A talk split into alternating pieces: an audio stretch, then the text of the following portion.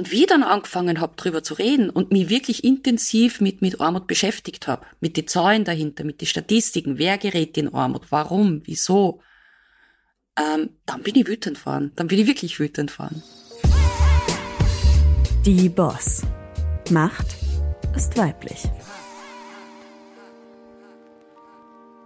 Guten Tag, mein Name ist Simone Menne. Ich bin die Gastgeberin vom Stern-Podcast Die Boss.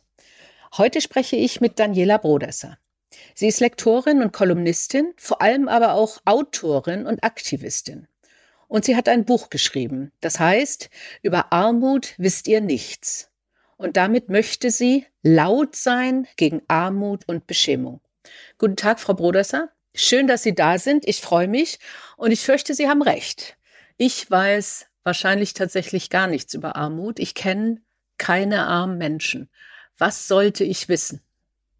So, zuerst einmal guten Tag, Frau Menne. Vielen Dank, dass ich in dem Podcast dabei sein darf. Man kann ja nichts über Armut wissen. Warum? Weil Betroffene sie nicht wirklich in die Öffentlichkeit stellen und drüber reden. Mhm. Weil wir eben diese vorgefertigten Bilder haben, aber dazu kommen wir sicher später noch öfter. Und das Problem ist auch, man lebt in komplett unterschiedlichen Welten. Man hat keine Berührungspunkte. Betroffene gängen nicht auf Veranstaltungen, man findet es nicht in Restaurants, beim Essen, ähm, in den Bars. Sprich, man trifft sie nicht. Also es sind tatsächlich per System zwei verschiedene Welten, in denen sich arme und normale oder reiche Menschen bewegen. Und dadurch äh, entstehen wahrscheinlich dann auch, wie Sie gesagt haben, bestimmte Vorurteile, bestimmte Schubladen und möglicherweise auch noch zusätzlich äh, falsche Systemsteuerung. Sie sind da drauf gekommen, weil Sie selber arm geworden sind.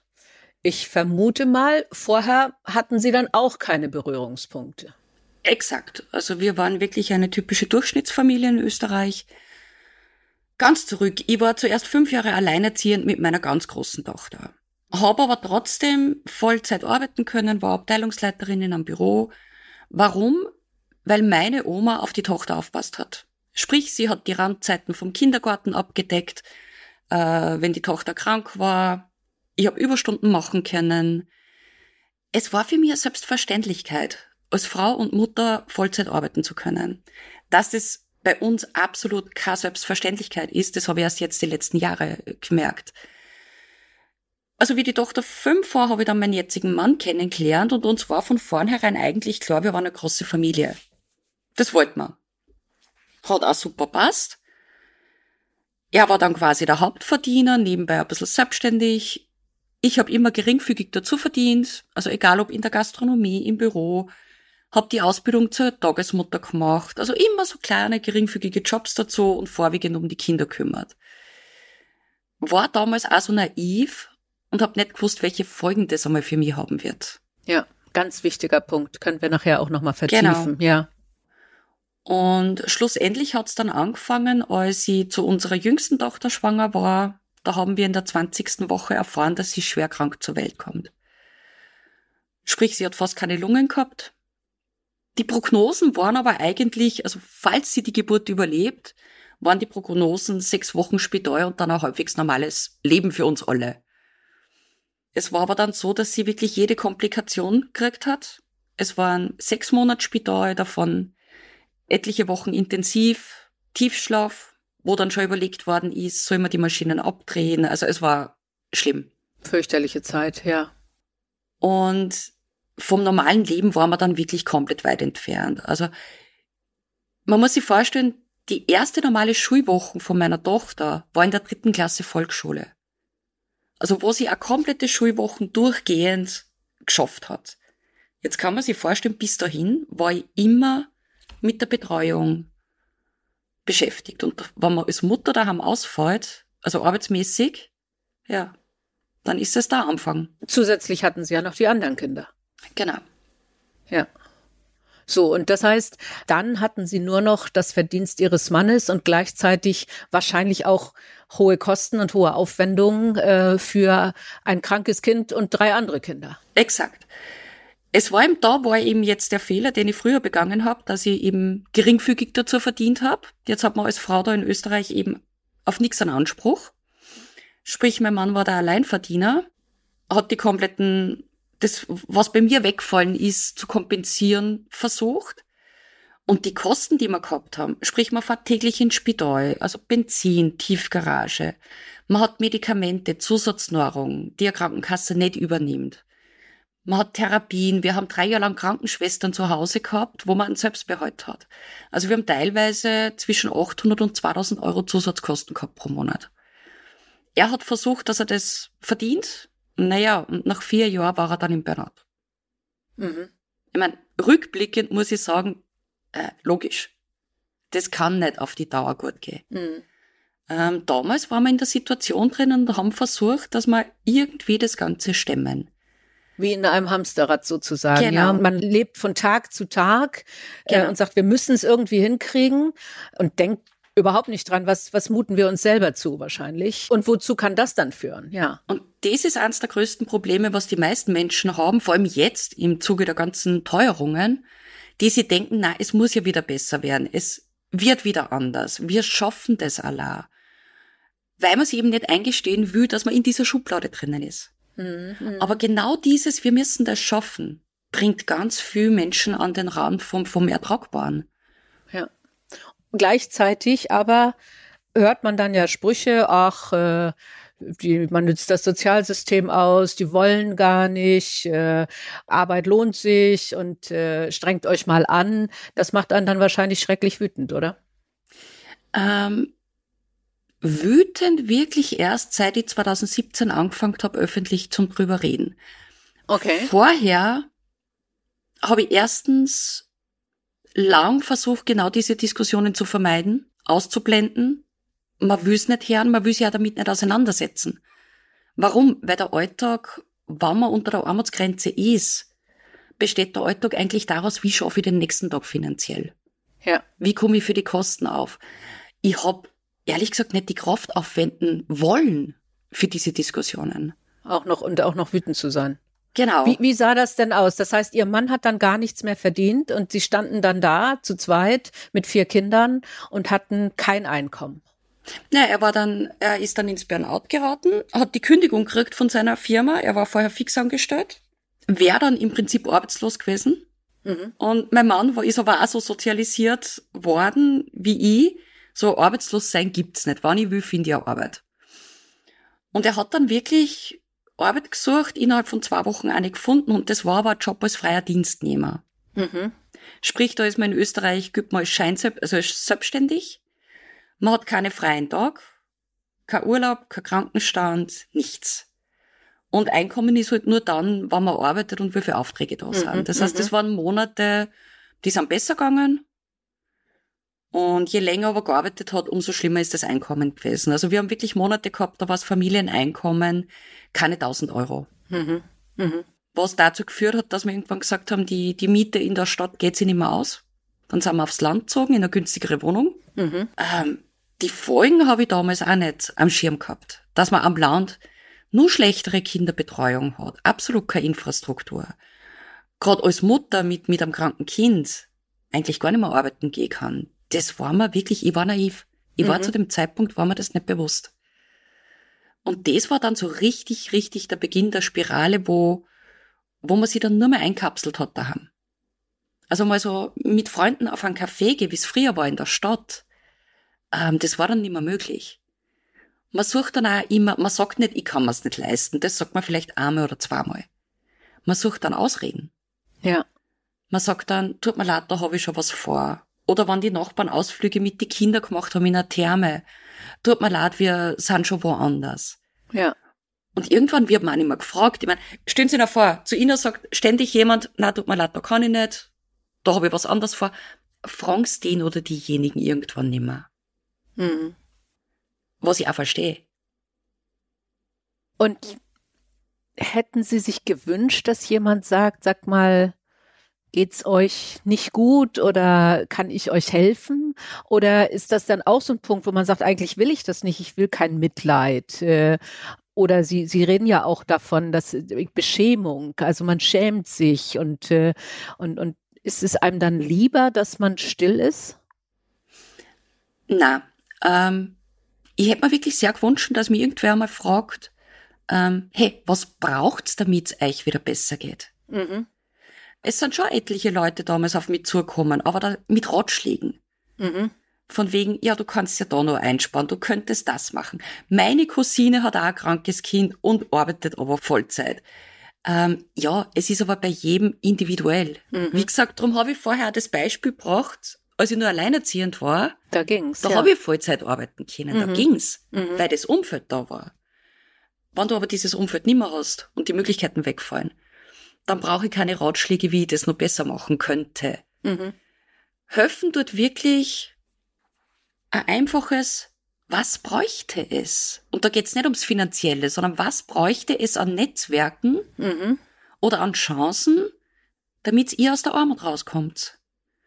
Und das ist dann eben nicht so die Mitleidsmasche oder dieses, man will wirklich nicht das Mitleid, sondern Menschen, die, die sagen, okay, da geht nichts weiter, strukturell, und was können wir dran ändern? Mhm. Ist das etwas, was Sie jetzt tun? Also Sie sind ja, Sie haben eben gesagt, also durch diese Phase sind Sie erstmal durch im Sinne von, wir, wir müssen über jeden Tag kommen. Und dann haben Sie angefangen zu sagen, so, jetzt äh, will ich aber auch drüber reden. War das als Sie schon wieder raus waren aus dieser schlimmen Situation? Nee, das war noch mittendrin. Genau, das war im Nachhinein bin ich über diesen, diesen einen Moment extrem dankbar meinem Ex-Vermieter. Es mhm. war für mich persönlich eine der demütigsten Situationen. Nicht die schlimmste überhaupt, aber einfach die Summe. Und das war so dieses, dieser berühmte Tropfen. Wir waren zu dem Zeitpunkt wirklich schon seit Jahren weit unter der Armutsgrenze, waren dem Vermieter damals die Betriebskostennachzahlung schuldig. Mhm. Also nicht der Miete, nicht die, die aktuellen laufenden Kosten, sondern die Nachzahlung. Waren 300 irgendwas Euro. Nur dazu muss ich sagen, in einer Wohnung, wo ich im Schlafzimmer im Winter 11 Grad gehabt habe. Mhm. Und in dem Sommer bin ich das allererste Mal mit meinen Kindern ins örtliche Freibad gegangen. Das erste Mal. Das war im August. Der Eintritt, der Familientarif war 4,20 Euro. Kinder haben einen super schönen Tag gehabt, wir sind am Abend heimgekommen. Und wie es am Land ist, sitzen halt an einem schönen Sommerabend die Dorfmannschaft versammelt da herum. Und ich gehe mit die Kinder Richtung meiner Wohnung und mein Vermieter hält uns auf. Wo kommst denn du her? Und ich so, ja, vom Freibad. Und dann hat mich der wirklich vor versammelter Dorfmannschaft äh, fertig gemacht, was ich mir erlaubt, dass ich ins Freibad gehe, wenn ich noch die Miete schuldig bin. Hm. Und es ist klar, dass ich nichts zurückzahlen kann, wenn ich das Geld beim Fenster auswirf. Ähm, wird mir sowas heute passieren? Würde ihn erstens einmal korrigieren, dass es nicht die Miete ist, sondern Betriebskosten. Und würde sagen, Moment, was ich in meiner Freizeit und meine, mit meinen Kindern mache, ähm, ich bin keine Rechenschaft schuldig. Damals war ich aber schon so dermaßen verunsichert und in der Beschämung drinnen und genau in diesem, ja, ich bin eh selber schuld denken, Kopf gesenkt, in die Wohnung rein mit die Kinder, Abendessen gemacht, Kinder ins Bett gebracht und dann einmal, ich glaube, eine Stunde nur wie ein heulendes Elend in der Ecke mhm. gesessen. Mhm. Und das war so der Punkt, so entweder ich resigniere jetzt komplett und ich habe aber dann gemerkt, ich brauche ein Ventil, wo ich das jetzt einfach einmal loswerde. Und da habe ich dann diesen zuerst anonymen Twitter-Account aufgemacht und habe das abgeschrieben und habe einfach dann wirklich einen langen Thread geschrieben über die Erfahrung, über vergangene Erfahrungen und habe mir gedacht, egal, wenn da doofe Kommentare kommen, deaktiviere ich den Account wieder. Und dann sind aber ganz viele Betroffene, haben sie zu Wort gemeldet und haben gesagt, äh, Moment, so oder so ähnlich erlebe ich ja seit Jahren. Mhm. Und es war einfach dieses, dieser Moment, wo man merkt, wow, das geht nicht nur mir so, das geht tausend anderen so. Und es ist nicht in Ordnung, wie Menschen mit uns umgehen. Äh, das war so richtig ein Aha-Moment. Und, aber ja, da waren wir noch weit in der Armut drinnen. Und ist das eine Hilfe, weil Sie haben ja gesagt, Sie waren selber in dieser Wahrnehmung, ich bin selber schuld. Und der darf das, am Anfang jedenfalls. Äh, und und äh, ich bin lieber still. Und dieses Gefühl, da haben viele ihnen dann gesagt, ja, uns geht's genauso. Wir trauen uns auch nicht, den Mund aufzumachen. Wir, wir setzen uns selber lieber äh, in die Dunkelheit. Und du hilfst uns jetzt oder sie helfen uns jetzt, weil sie es mal aussprechen. So war das dann, ja? Es waren wirklich ganz viele Rückmeldungen, ähm, die mich extrem berührt haben. Mhm. Die einfach gesagt haben, du formulierst das, was ich jahrelang nicht, sie haben es nicht formulieren können, nicht ausdrücken ah, ja. können. Mhm, mh dieses Begreifen, was eine Beschämung mit einem Menschen macht, was das bewirkt, wie sehr man sie dadurch selber erniedrigen ist jetzt das falsche Wort, aber wie sehr man sie selber dadurch weit unten anstellt, weil man glaubt, man hat gar kein Recht mehr, dass man irgendwas einfordert. Eine Menschlichkeit, den Mindestanstand an Menschenwürde einfordert. Diese Rückmeldungen, die haben mich dann einfach extrem aufgebaut. Und ganz viele andere Menschen, die eben Armut selber noch nie erlebt haben, die haben dann einfach geschrieben, sie sehen zum ersten Mal Armut aus einer ganz anderen Perspektive. Mhm. Niemand nur aus der finanziellen Seite, niemand nur aus diesem, ja, die brauchen sie ja doch einfach nur bemühen. Ja, sie sollten sich mal anstrengen, ne? Ja. Genau. Sondern einfach diese, diese Hintergründe, das, was fällt strukturell? Und dass Menschen eben nicht die sind, die uns gern im Fernsehen präsentiert werden das, ich krieg da immer so eine Wut, weil natürlich gibt's diese Menschen, die jetzt ins Fernsehen stöhnen und sagen, na, ich gehe nicht arbeiten, bin ich blöd. Aber das sind Menschen, die selber, das, die nehmen das eigentlich nur als Schutzschild. Mhm. Weil wer sagt schon gern, ich finde keine Arbeit, mir nimmt niemand. Ich bin zu kaputt, um zu arbeiten. Wer sagt das schon gern in der Öffentlichkeit? Mhm, mh. Und das sind Menschen, die einfach schon so dermaßen resigniert haben. Und ich sag immer, wenn mal irgendwer kommt, ja, aber ich kenn wen, der will wirklich nicht, dann sage ich immer, was ist in dieser Biografie schon passiert? Mhm. Was ist in diesem Leben schon passiert? Weil kein Mensch kommt auf die Welt und fängt in der Schule an und sagt, juhu, ich lebe irgendwann einmal weit unter der Armutsgrenze. Das ist, das ist von keinem das Lebensziel. Da muss so viel schon passiert sein, dass man wirklich resigniert. Und darum gibt's für mich auch nicht diese Menschen, die die einfach nicht wollen. Und da steckt ganz, ganz viel dahinter. Und aber es ist einfach, es gibt diese Schublade, Armut, Schublade auf, wollen nicht, bemühen sie nicht, man muss einfach nur den Hintern hochkriegen, wie man so schön sagt, Schublade zu. Und ich hab selber, ich hab vor kurzem drüber nachgedacht, die ganze Zeit, wo wir weit unter der Armutsgrenze gelebt haben, habe ich uns selber nie als armutsbetroffen bezeichnet. Okay. Das ist mir erst beim Schreiben vom Buch bewusst worden, dass ich selber für uns auch den Begriff vermieden habe. Wie lange waren Sie armutsgefährdet oder unter der Armutsgrenze? Ähm, angefangen so richtig hat's so ab 2011, 2012, wo es dann bergab gegangen ist. Das erste Mal wieder über der Armutsgrenze war im Oktober 2019. Okay. Also mindestens sieben Jahre. Genau. Und das heißt, Sie haben es selber zwar für sich wahrgenommen, wir sind arm, aber Sie haben es nie ausgesprochen. Genau. Ich habe immer Umschreibungen äh, genommen. Es ist knapp, es geht sich finanziell nicht aus. Mhm. Wir kommen ganz schwer über die Runden. Aber nie dieses Wort Armut oder Armutsbetroffen. Weil ich damals eben auch diese Schubladendenken gehabt habe, ähm, arm ist nur wer nicht will. Mhm. Und da gehöre ich nicht eine. Und dieses, drum distanzieren sie ab selber Armutsbetroffene ja. davon. Damit man eben nicht in diese Anschuldigungen kommt und nicht genau. in diese Situation. Und durch das Schreiben haben Sie festgestellt, Sie können Menschen helfen, indem Sie ausdrücken, was die anderen fühlen, aber Sie haben auch eine Art Ventil. Und Sie haben vorhin gesagt, eigentlich sind Sie erst wütend geworden, als Sie angefangen haben zu schreiben. Also vorher waren Sie eher auch leise und beschämt, aber dann haben Sie gemerkt, ey, also eigentlich ist das falsch, was hier läuft. Exakt. Ja. Vorher habe ich genau diese Beschämungen und Vorurteile von außen übernommen und auf mich projiziert. Das machen übrigens die meisten. Mhm.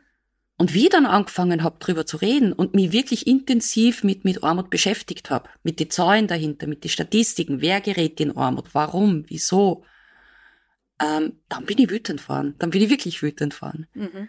Weil man einfach sieht, niemand davon ist arm, weil er nicht will. Sondern Da geht es darum, welche Ausbildung habe ich machen können? Äh, welche Chancen habe ich im Leben? Lebe ich in einem traditionellen Familienbild, wo eventuell zwei Hauptverdiener da sind? Bin ich alleinerziehend? Habe ein Umfeld? Also es sind so viele unterschiedliche Faktoren, aber es hat alles eins gemeinsam, es ist einfach strukturell. Mhm. Genauso wie es sind zum Beispiel der Großteil derer, die Gefahr laufen, dass sie in Armut geraten, sind Menschen mit, mit wenig Bildung. Also wer Matura hat, wer Uni-Abschluss hat, weniger, auch. Aber natürlich Menschen, die zum Beispiel nur einen Pflichtschulabschluss haben. Und was aber am meisten mich schreckt, zum Beispiel in Österreich Menschen, die eine Lehre absolviert haben. Okay. Also die trotz Ausbildung sind eine große Gruppe, die in Armut geraten. Weil, warum? Die meisten Lehren bei uns sind zum Beispiel im Einzelhandel, in der Gastronomie oder im Gesundheits- und Pflegebereich, Sozialbereich. Und das sind aber genau die Branchen, in denen am meisten Niedriglohnsektor ist, in denen am meisten prekäre Beschäftigung ist. In der Gastronomie kannst du zum Beispiel, wenn du Kinder hast, nicht mehr Vollzeit arbeiten. Ja. Als Mutter. Ja. So, zack, ist man schon wieder in der Teilzeitfalle. Äh, Betreuungsmöglichkeiten. Allein mein Bundesland in Oberösterreich haben wir bei Volksschulen, also zwischen sechs und zehnjährige, eine Nachmittagsbetreuung von nur 30 Prozent. Mhm. Mhm. Das muss man sich mal vorstellen. 70 Prozent der Mütter können nicht Vollzeit arbeiten, weil es keine Betreuungsplätze gibt. Mhm. Und das also heißt, das die, ist, die retten sich, die Paar, die es können, retten sich genau wie Sie es damals gemacht haben, durch die Familie, aber nicht durch, durch Omas, das System. Durch die, ja, mhm. genau. Okay, okay. Und äh, und Sie sagen ja selber auch, es gibt bestimmte Fallen, die man nicht erkennt, wo man naiv ist und sagt, okay, äh, ich habe ja einen Mann, der verdient, ich kann ja Teilzeit arbeiten, immer so ein bisschen, äh, aber dann äh, weiß man nicht, dass man, wenn dann was schief geht, man aus allen Systemen rausfällt, nicht? Weil ich habe es auch mal gehört von einer Dame, wo der Mann verstorben ist, sehr jung. Und plötzlich stand sie dann eben auch da, lange nicht gearbeitet, mehrere Kinder und war alleine man hatte nicht genug Substanz, also und plötzlich war sie in genau derselben Falle. Haben Sie Ratschläge? Weil wenn man sich um Kinder kümmern muss, muss man sich um Kinder kümmern. Dann kann man ja nicht sagen, okay, wir müssen nun beide Vollzeit arbeiten. Gerade wenn das System keine Betreuungsplätze zulässt. Das ist ja tatsächlich systemisch schon ein Problem. Ähm, Ratschläge. Ich meine, natürlich muss sie strukturell für ändern. Kein Thema. Ja. Ähm, aber der größte Ratschlag, weil ich finde, das ist noch immer viel zu wenig Thema, vor allem schon in Pflichtschulen. Finanzbildung. Wirklich. Ja. Mhm. Was passiert, wenn du mit einer 20 heiratest, zwei Kinder kriegst, die abhängig machst? Was passiert in welchen Lebenssituationen? Mhm. Was musst du machen, damit du selbst bei Trennung oder Krankheit nicht in Armut gerätst? Welche Möglichkeiten gibt's? Weil ich meine, ich habe vier Kinder, die größte ist 26, die jüngste wird jetzt 15. Und bei keinem von die vier Kindern hat es bisher in der Schule, war das auch noch irgendwie Thema. Und das schockiert okay. mich eigentlich. Aha. Ich meine, jetzt sind wir ein Haushalt, wo das, wo das halt jetzt wirklich Thema ist, massiv Thema, ja, wo ich das auch ansprich. Aber ganz viele Haushalte, da wird daheim auch nicht drüber geredet. Sprich, diese Kinder und Jugendlichen verfallen genau wieder in dieses, ja, ich heirate heute, äh, zieh mit meinem Mann zusammen. Genauso naiv wie ich war. Ja. Und darum finde ich einfach, es ist Finanzbildung gehört verpflichtend an Schulen gemacht. Mhm. Damit es unabhängig vom Elternhaus Wissen darüber gibt. Aufklärung darüber. Und sonst Ausbau der Strukturen. Und vor allem, ja. ich sag immer, der erste große Punkt ist wirklich, dass wir dieses, dieses vorurteilsvolle Bild über Armutsbetroffene wegkriegen. Und erst dann können wir schauen, dass wir nachhaltig diesen Menschen wirklich helfen. Mhm. Weil solange dieses Bild da ist, was passiert? Egal ob Expertinnen oder Betroffene, man ist immer vorher als erster Mal lang im Verteidigungs- und Rechtfertigungsmodus, bis man eine sachliche Diskussion anfangen kann. Und das nimmt so viel an, an Zeit in Anspruch. Und das macht mich, ich sag's wie es ist, von Jahr zu Jahr wütender, weil ich mir denk, das kann's doch nicht sein, dass wir immer wieder von vorn anfangen. Es tut sich nichts. Genau. Mhm. Also Sie haben ein Buch geschrieben und sie ähm, machen äh, auch ihr, ihr Instagram- und Twitter-Account, um zu sagen, ey, das ist meine Möglichkeit, etwas zu tun. Hoffentlich tut dieser Podcast auch ein bisschen was dazu, dass Menschen sich interessieren, ja, dass sie einfach mal die Augen öffnen und sagen, ich sollte drüber nachdenken. Habe ich diese Vorurteile? Äh, gilt das für mich auch? Darf ich ganz kurz ein Beispiel bringen? Ja, ich war am Wochenende in Niederösterreich auf einer Veranstaltung.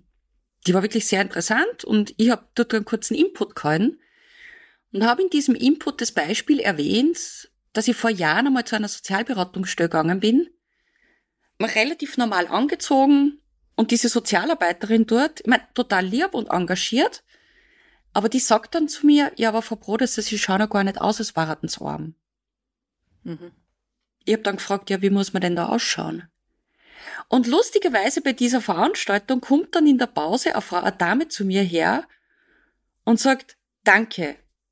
Ich weiß jetzt selber, wo ich stehe mit meinen Vorurteilen, weil als ich angefangen habe zum Reden, hat sie die Dame gedacht, na ja, jetzt ist sie halbwegs schön angezogen, also sie hat's geschafft. Und dann habe ich nämlich die, genau dieses Beispiel gebracht und dann ist ja. ihr erst bewusst worden, dass sie selber in diesem Bild drinnen gefangen ist. Und das ist eigentlich, mehr will ich eigentlich gar nicht erreichen. Ich will, dass Menschen schaffen, dass sie über die eigenen Vorurteile reflektieren. Der Großteil von uns hat die nicht, weil er bösartig ist. Ich meine, solche Menschen gibt's auch. Aber der Großteil von uns hat's eben, weil keine Berührungspunkte da sind und weil wir dieses falsche Bild haben. Ich habe mein Gewand zum Beispiel größtenteils von Flohmärkten oder von meiner Mutter. Mhm. Also ich habe ganz wenig, was ich mir selber gekauft habe. Und ich komme trotzdem immer halbwegs schick gekleidet daher. Ja. Aber ich sage immer, wenn ich einen Menschen erreiche, der dann drüber zum Nachdenken anfängt, ist es schon das Ganze, was ich erreichen will. Mhm ganz wichtiger Punkt. Ähm, wie ist es für die Kinder, wenn Menschen arm sind, äh, wenn dann im Zweifelsfall in der Schule gesagt wird, ey, du hast den falschen Trainingsanzug oder du kannst dir keine Turnschuhe leisten. Wie sind sie denn damit umgegangen? Wie sind ihre Kinder damit umgegangen? Ähm, es ist unterschiedlich. Also wie gesagt, ich habe vier Kinder. Die zwei größeren haben die Zeit, wo es uns noch besser gegangen ist, aktiv miterlebt. Mhm. Die können sich an die Urlaube erinnern, ans, an die Ausflüge, ans Essen gehen, Kino, Unternehmungen. Und die sind we lustigerweise wesentlich resilienter durch die Zeit gegangen. Okay. Also ganz komme ich noch nicht dahinter, aber die haben einfach dadurch, dass, dass sie auch die, diese andere Welt kennen, ganz einen anderen Zugang zu der Thematik gehabt. Die ganz große hat sie zum Beispiel einen Freundeskreis erhalten können. Mhm. Ähm, die jüngeren beiden, die haben ganz viel schlimmer zum Kämpfen gehabt damit. Also wir haben wirklich diese Situationen gehabt, wo sie am Montag nicht in die Schule gehen wollten, wo sie Sonntag auf Montag Bauchschmerzen gekriegt haben in der Nacht, weil Montag wieder diese Morgenrunde war, wo die Kinder erzählen haben müssen, was habt ihr unternommen am Wochenende. So, die Kinder sind in die Therme gefahren, die Kinder waren Skifahren, die waren dort. Und meine Kinder haben dann entweder Bauchweh gekriegt oder sie haben ähm, sie Geschichten einfallen lassen. Das haben sie mir aber auch erst jetzt vor kurzem erzählt. Ja. Sie haben sie dann wirklich aktiv Geschichten erfunden. Ähm, was bewirkt es auch bei Kindern? Sie dann sie viel schwerer damit Freundschaften zu schließen, soziale Kontakte zu schließen, weil einfach dieses Vertrauen fehlt. Teilhabe. Ganz was Wichtiges im Kinder- und Jugendalter. Und da geht's jetzt nicht um Luxusdinge, sondern da geht's darum, kann ich mit die Freunden am Wochenende ins Kino gehen? Klar. Oder auch Geburtstagsfeiern oder genau. solche Sachen, nicht? Das ja. kehrt mhm. bei Kindern und Jugendlichen dazu. Aber man zig Menschen immer wieder auf Twitter erklärt, das braucht man nicht und deine Kinder sollen froh sein, dass sie einfach ein anderes Leben haben. Na, das kehrt dazu. Und natürlich, ich find's auch gut, wenn man Kindern jetzt nicht alles hinterher tragt. Ja? Ich find's gut, wenn man mal ein Wochenende nur im Wald verbringt, ohne dass man was ausgibt. Aber es geht um diese Möglichkeit habe ich die Möglichkeit, dass ich zu Kindern sage, ja passt, da habt ihr 10 Euro, kauft das Geschenk für Geburtstagsfeier? Oder habe ich es nicht? Und je weniger Klar. das Kinder dann eingeladen werden, umso mehr ziehen sie sich auch zurück. Und da sind wir zum Beispiel bei den Folgen von Kinderarmut. Was passiert mit ganz vielen Kindern, die in Armut aufwachsen? Sie werden die nächsten Sozialhilfeempfängerinnen. Warum? Viele davon schließen nicht einmal die Pflichtschule ab weil sie immer öfter von der Schule fehlen, weil sie immer mehr Fehlstunden zusammenkriegen, eben aus der Scham. Und dadurch haben sie irgendwann die Pflichtschule, also die, die Jahre abgeschlossen, haben aber keinen Abschluss. Sprich, wir produzieren das dadurch, ist eine Spirale. Man, genau. Ja. Mhm. Und anstatt, dass wir uns das ökonomisch anschauen und sagen, ey, das ist ein absoluter Irrsinn. Wir müssen schauen, dass wir Kinder die Chancen ermöglichen, wie es andere Kinder haben, damit die mal genauso Teil von der normalen Gesellschaft werden können. Und auch dazu beitragen dann genau. natürlich, ja. Das mhm. wollen sie auch. Mhm. Nur, wenn ich das nicht mache, und vor allem Kinder, die so in Armut aufwachsen, haben nie die Möglichkeit, dass sie ihre Fähigkeiten sehen. Sie sehen immer nur, die Eltern können machen, was wollen, sie kommen aus diesem Strudel nicht raus. Woher willst du dann von einem 13-, 14-jährigen Kind verlangen, dass gerade das Kind Perspektiven sieht? Das geht nicht. Na, wie Sie sagen, Ihre jüngeren Kinder, die nur das erlebt haben, hatten es schwieriger. Äh, wahrscheinlich, weil sie sich ja gar nicht vorstellen können, es gibt auch eine andere Welt. Äh, und ich kann, ich habe eine Hoffnung, ja, dass, dass es auch genau. anders werden kann. Bei mir kann es wieder anders werden. Ich will wieder ins Kino gehen und so weiter. Die anderen sehen es gar nicht und denken dann, oh, das ist alles, ich, die Umwelt, das ist alles nur noch schrecklich, ja. Na, sie sind dieses Think Big oder Think Out of the Box. Das ist so schwierig bei meinen jüngeren Kindern. Also ich habe es immer probiert und immer, aber da habe ich eben das Glück, dass ich, dass wir nicht seit jeher armutsbetroffen waren. Jetzt stellen Sie sich ja wo mal Eltern vor, die selber schon Kinderarmut erlebt haben. Woher sollen die schaffen, dass sie die eigenen Kinder Perspektiven beibringen? Hm. Da wäre ich zum Beispiel irrsinnig dafür, dass sowohl die Sozialarbeit weit ausbaut wird an den Schulen, und ich wäre zum Beispiel dafür, dass es wesentlich mehr Peers gibt. Also Peers, das sind Menschen, die selber diese Erfahrung gemacht haben und die dann zum Beispiel in der Kinder- und Jugendarbeit mit solchen Kindern arbeiten. Mhm. Das würde ich zum Beispiel ganz, ganz wichtig finden. Wir hatten neulich einen Podcast mit äh, einer Frau, die sich für sozial Schwache einsetzt in einem Netzwerk, damit die auch Karriere machen, weil sie sagt, man hat automatisch einen Nachteil, ja, weil man äh, hat nicht, äh, vielleicht nicht die richtigen Schulen besucht, man kennt nicht die richtigen Netzwerke, äh, man weiß gar nicht, welche Praktika man machen muss und dass das eben auch so eine Spirale ist, wie Sie sie beschreiben. Andererseits hat sie aber auch gesagt, viele Menschen, die aus sozial schwachen Familien kommen, sind hoch engagiert. Sie wollen sich anstrengen, sie wollen arbeiten. Ihr gebt denen bloß teilweise keine Chance. Würden Sie das auch so sehen? Absolut. Nur darf ich vorher kurz was sagen. Ähm, zum Begriff sozial schwach. Ja, klar, gern. Der wird nach wie vor gern verwendet für Armutsbetroffene. Sozial schwach bedeutet aber eigentlich, dass ich mich nicht in, dieses, in die Gesellschaft integrieren kann. Dass ich keine Empathie habe, dass ich keine, keine Hilfsbereitschaft habe. Und das gibt's in jeder Einkommensschicht. Das ist ein guter Punkt, ja. Für mich sind zum Beispiel sozial schwache Menschen genau die, die auf Armutsbetroffene hintreten. Ja. Das heißt, man sie sind gibt's, in ihrem sozialen Denken schwach. Äh, genau. Man, ja, okay. Genau. Mhm. Gibt's in jeder Einkommensschicht, gibt's auch bei Armutsbetroffene, aber das ist zum Beispiel was, wo ich sage, über den Begriff müssen wir noch ganz viel reden. Okay, das ist ein guter Punkt. Das heißt, äh, bitte in, in dem Zusammenhang nicht verwenden, sondern wirklich klar aussprechen, es sind Armutsbetroffene. Genau. Ja. Mhm. Finanziell, finanziell schwach von mir, also mhm. ökonomisch benachteiligt. Mhm. Mhm. Aber sozial schwach zirkt sie wirklich über die, die gesamte Einkommensschicht. Und das ist vielleicht auch wieder etwas, womit wir, ich dann auch, irgendwie mich so rumlaviere, weil man nicht über Armut spricht, oder? Genau.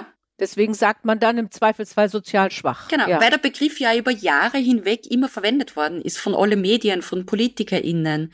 Und erst seit ein paar Jahren beginnt es, dass man wirklich sagt, äh, sozial schwach bedeutet was anderes. Ja. Mhm. Ich habe das selber auch verwendet. Mhm. Ist so. Ja. Ich kenne so viele Betroffene, die sich extremst engagieren. Egal auf welchem Bereich, ehrenamtlich.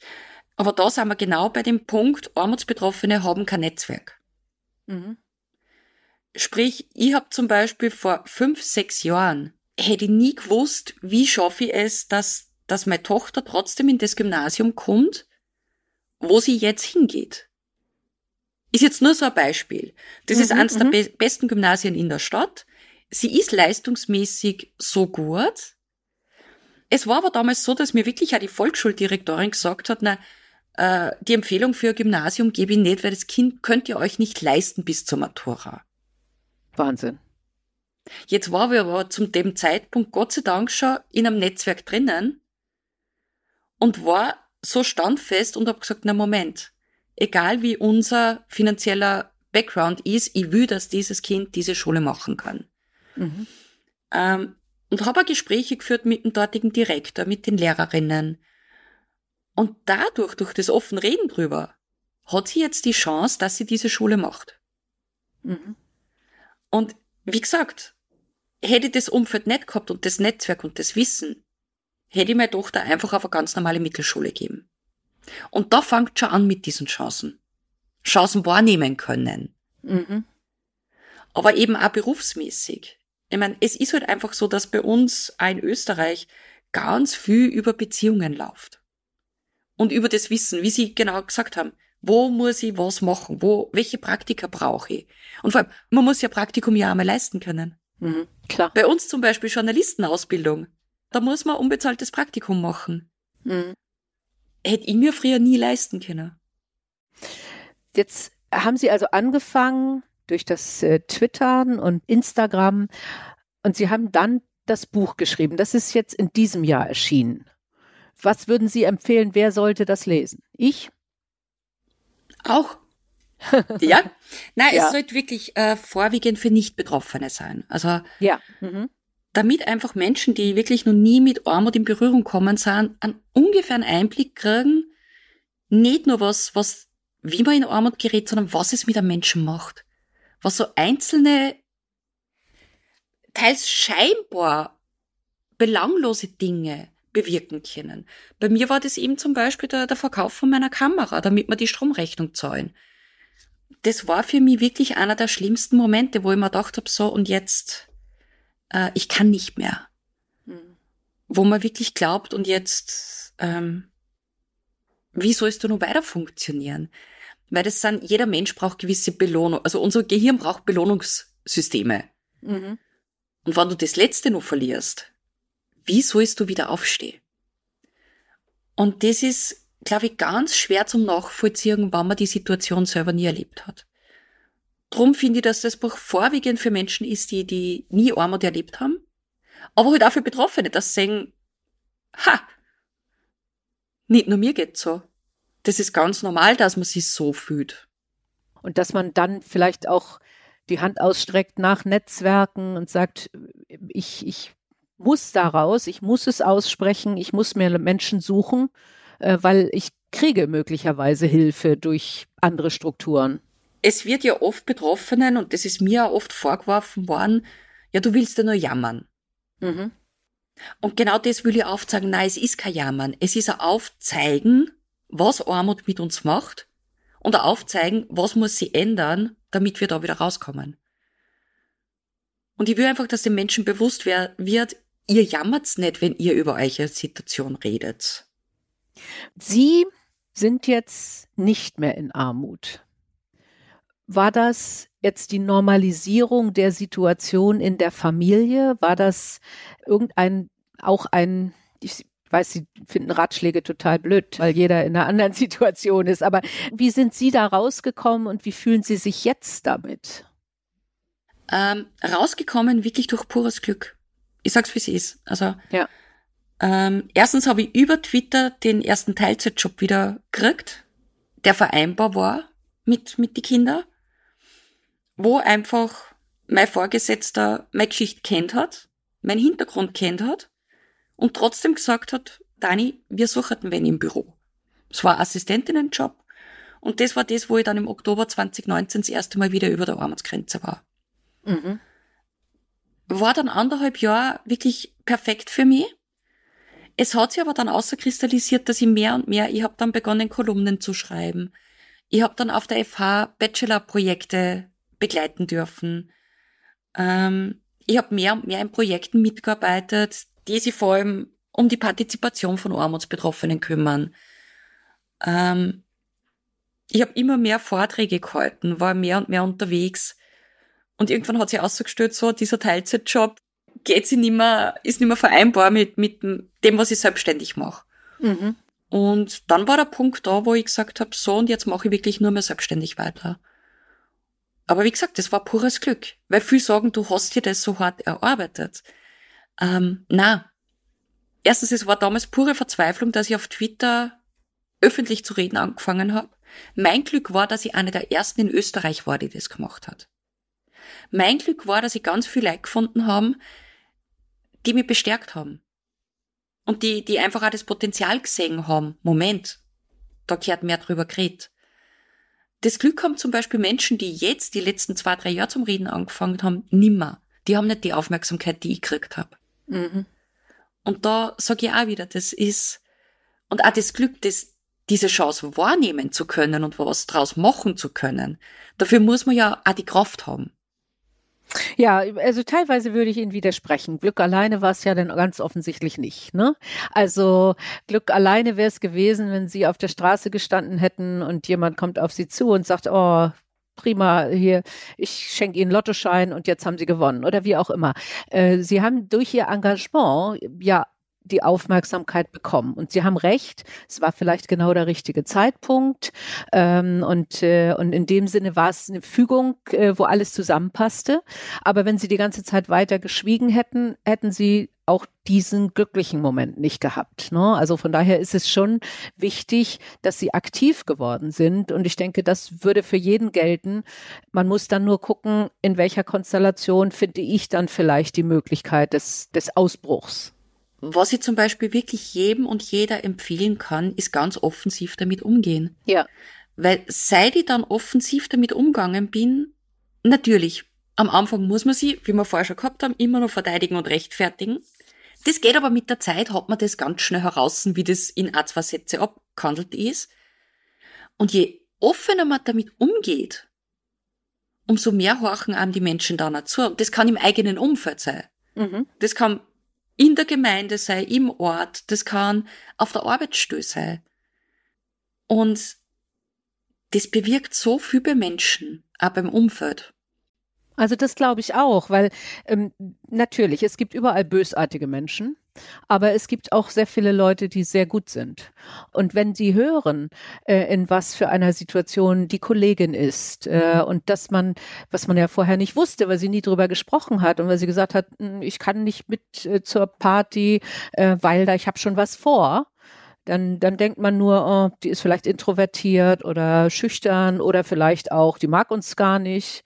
So, wenn, genau. die, wenn die Kollegin aber sagt, du weißt du, ich kann es mir nicht leisten, dann kommt vielleicht eine andere Konstellation. Und wie Sie richtig sagen, dann ist es nicht nur das Finanzielle, wo dann vielleicht alle mal zusammenschmeißen und sagen, hey, du kommst heute mal mit, sondern wo wirklich auch gesagt wird, okay, wo, wie können wir darüber nachdenken, wie wir dir ansonsten aus der Situation genau. raushelfen können durch andere Arbeitsorganisationen oder wie auch immer. Ne? Ja, ja. Genau. Und das ist genau das, wo ich darauf hin will, damit die Menschen drüber reden und offen damit umgehen. Ja.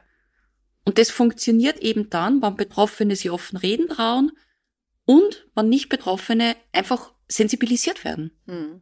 und zuhören. Aber wenn man jetzt das Gefühl hat, einer Kollegin geht's nicht gut und es könnte an den Finanzen liegen, dann raten Sie auch dazu, dann eben mal zu sagen, was kann ich tun? Was, was, also und, also und, nicht, ich spende dir jetzt Geld, sondern äh, wo ist, wo ist ein Problem, wo ich dir vielleicht helfen kann? Genau. Ja. Also jetzt nicht vielleicht zwischen Tür und Angel. aber, nein, nein, natürlich. Mhm. Ähm, genau. Weniger jetzt. Natürlich ist es schön, wenn man sagt, hey komm, ich, ich lade dich jetzt einmal ein. Mhm. Gehen wir auf einen Kaffee. Mhm. Aber dann wirklich fragen, wo liegt das Problem begraben? Mhm. Weil oft, es ist oder wirklich so, wenn man monatlich kämpft, man hat vielleicht auch gar nicht mehr die Kraft, dass man sieht, welche andere Möglichkeiten gäbe es. Mhm. Mhm. Muss ich vielleicht nur einen anderen Dienstplan erstellen, dass es möglich ist? Ist es vielleicht möglich? Nur habe ich selber nie davon gewusst. Mhm. War einfach so abwägen, was ja. könnte es geben? Ja, was würde dir helfen? Wenn du zum genau. Beispiel genau. zu einem bestimmten anderen Zeitfenster arbeiten könntest, dann könntest du mehr arbeiten oder mehr Teilzeit oder überhaupt Teilzeit arbeiten. Äh, aber das kannst du nicht in den Zeiten von da bis da, weil da sind die Kinder da. Hm? Ja, genau. Ja. Mhm. Okay. Frau Brodesser, haben Sie Angst, dass Sie wieder in die Armut abrutschen können? Angst ist jetzt, ähm, ich glaube, ein zu großes Wort. ich weiß, dass es jederzeit wieder passieren kann. Also ich brauche nur schwer krank werden, aus welchen Gründen auch immer ausfallen, dann kann es jederzeit wieder passieren. Ähm, Habe ich Bauchweh davor? Natürlich. Angst? Na, weil ich jetzt den Unterschied habe. Ich habe ein Netzwerk. Ich kann drüber reden. Ich weiß, dass es dann zwar finanziell wieder verdammt, verdammt eng wird. Ich bin aber nicht mehr la damit. Oder wir als Familie sind nicht mehr la damit. Und das mhm. ist der Unterschied. Ja, und das ist noch mehr Ermutigung auch für andere, wirklich zu sagen, öffne dich, such dir das Netzwerk, weil genau. dann kannst du dich austauschen und alleine wahrscheinlich drüber reden hilft ja auch schon, nicht? Und ja. zu sagen, ich bin nicht allein, ja. Ja, exakt. Mhm. Mhm. Gut. Nun sind Sie, was, was würden ja viele Leute auch als mutig bezeichnen, nun sind Sie selbstständig, ja, und sagen, ey, ich habe mir jetzt meine eigene Existenz aufgebaut durch ein Thema, für das ich brenne, was ich auch erfahren habe und wo ich helfen möchte, aber sie können davon leben. Ähm, das, äh, das ist ja auch Mut, oder? Da mussten sie wahrscheinlich doch ziemlich mutig sein. Das Lustige ist, mir wird immer vorgeworfen, dass ich jetzt mit Armut Geld verdiene. nee, das finde ich jetzt. Also egal, wie man es macht, es kommen immer die nein, Vorwürfe. Nein, nein. Möchte nur dazu. Es ist, nein, ich lache inzwischen nee, ich drüber, im Gegenteil. Wirklich. Also ich finde ja die Kombination so toll, dass sie helfen können, dass sie Geld damit verdienen können, dass sie also aber auch wirklich aufzeigen können, eine Sache, äh, die viele bisher nicht aufgezeigt haben. Also das war keineswegs als Vorwurf gemeint und ich kann einfach nur sagen, eigentlich können sie stolz drauf sein. Nein, ich habe es ja nicht als Vorwurf aufgefasst, aber es gibt genug solche Rückmeldungen und ich finde es ja. einfach lustig, weil da arbeitet man sie raus, wirklich. ja, ja. Äh, probiert, dass man dann einfach Steuerzahlerin ist und dann kriegt man es vorgeworfen. Ähm, es war, es war ja auch keine Entscheidung von einem Tag auf den anderen. Es hat sich, wie gesagt, abzeichnet. Mhm. Und es hat sich abzeichnet, dass ich selbstständig wesentlich besser und freier arbeiten kann. Mhm. Also ich könnte zum Beispiel nie für eine Partei arbeiten. Wäre Ding der Möglichkeit, weil ich dieses, dieses kannst nicht sagen, jenes kannst nicht sagen, da muss dann Kompromiss eingehen. Nein, ich will da kritisieren, wo es die Probleme gibt. Mhm. Und das geht halt nur, wenn man selbstständig arbeitet. Mhm. Beraten Sie aber Parteien? Nein, nicht wirklich. Nee. Nee. Mhm. Also, weil es könnte ja sein, dass, dass eine Partei mal fragt und sagt, ey, was können wir tun, was sollen wir tun? Na, also mit einzelnen äh, Politikerinnen schon, wo es auch oft drum geht, wo die einfach wirklich dann fragen, du Dani, kann ich das so formulieren oder wie würdest du das schreiben? Beratungen gehen eher in Richtung lustigerweise große Firmen. Okay. Die zum Beispiel ihr ähm, die die Social Responsibility sehr ernst nehmen mhm. und die dann wirklich auch ankommen und fragen, wie soll man unterstützen, ohne dass das beschämend ist. Ah ja. Also was können wir machen, damit diese Projekte Sinn machen, damit sie nachhaltig sind, ohne dass sie jetzt beschämen, ohne dass wir jetzt die Menschen vorführen äh, in Zeitungen oder sonst irgendwas. Interessant, ähm, das finde ich eine tolle Sache, ja. Das sind, also wirklich immer mehr Firmen gehen in die Richtung und ich finde es super. Ich finde es wirklich super. Weil es so ein bisschen weggeht von diesem ganzen, bei uns in Österreich gibt es zum Beispiel dieses Licht ins Dunkel, diese Spendenkampagne immer zu Weihnachten. Und ich habe ein riesengroßes Problem damit, weil da müssen sie Menschen wirklich vor die Kamera stellen. Je schlimmer das Schicksal, umso besser. Und mir zum Spenden, also die sind auf Almosen quasi angewiesen, damit sie dem beeinträchtigten Kindern Rollstuhl kaufen können. Mhm.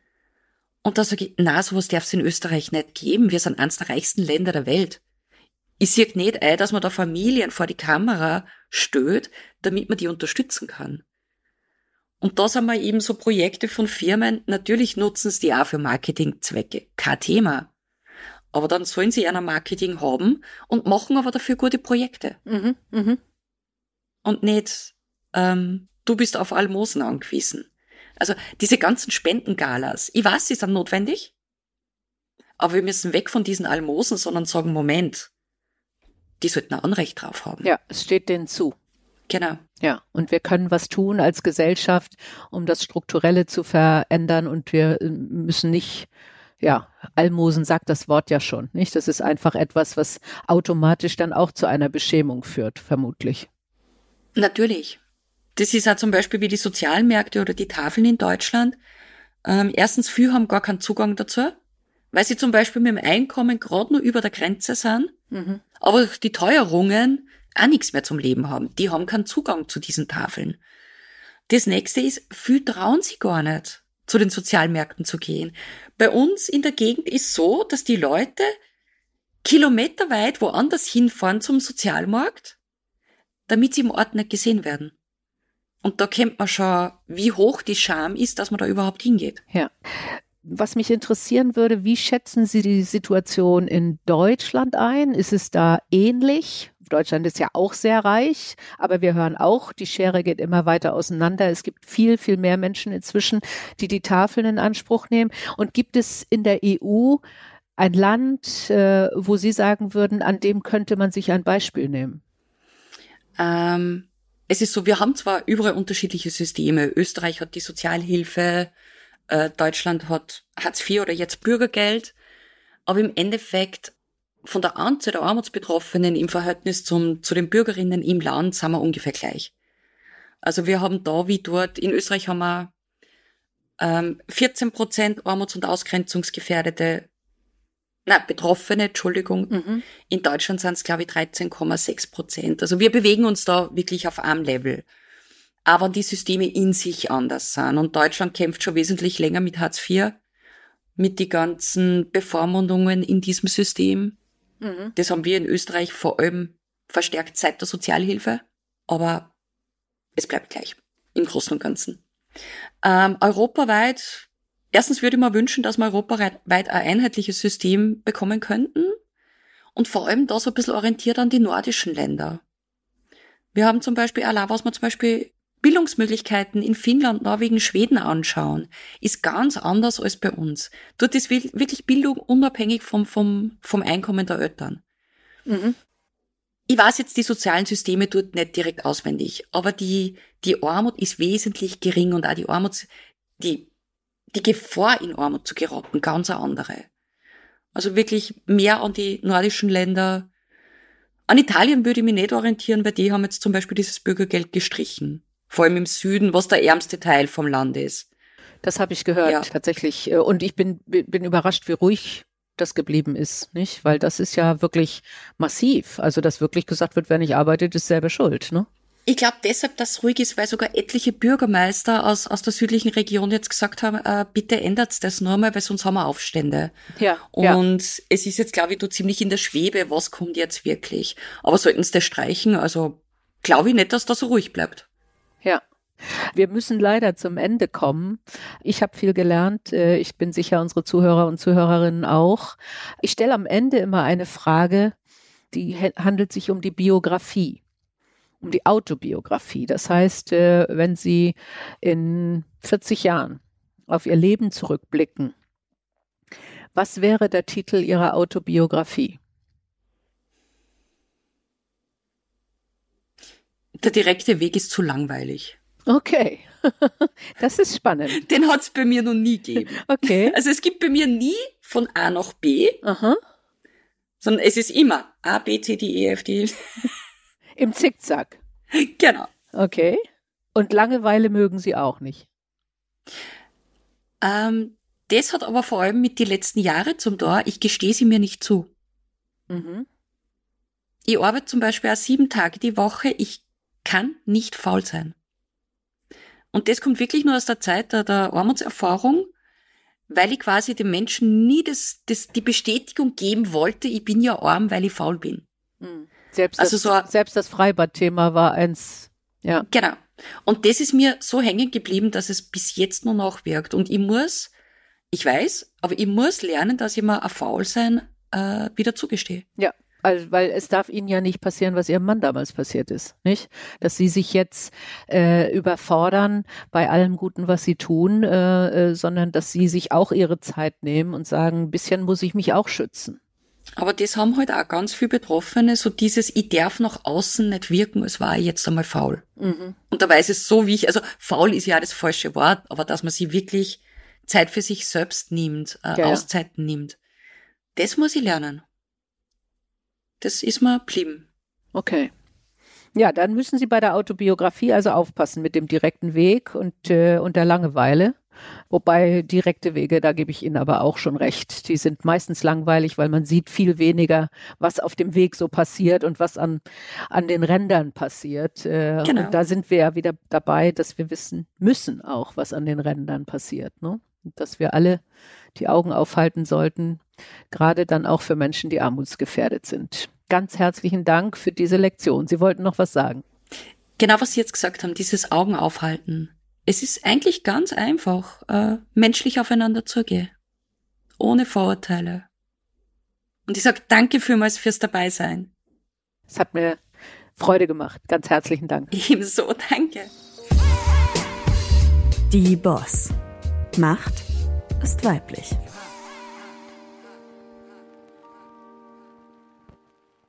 Dieser Podcast ist eine Produktion der Audio Alliance.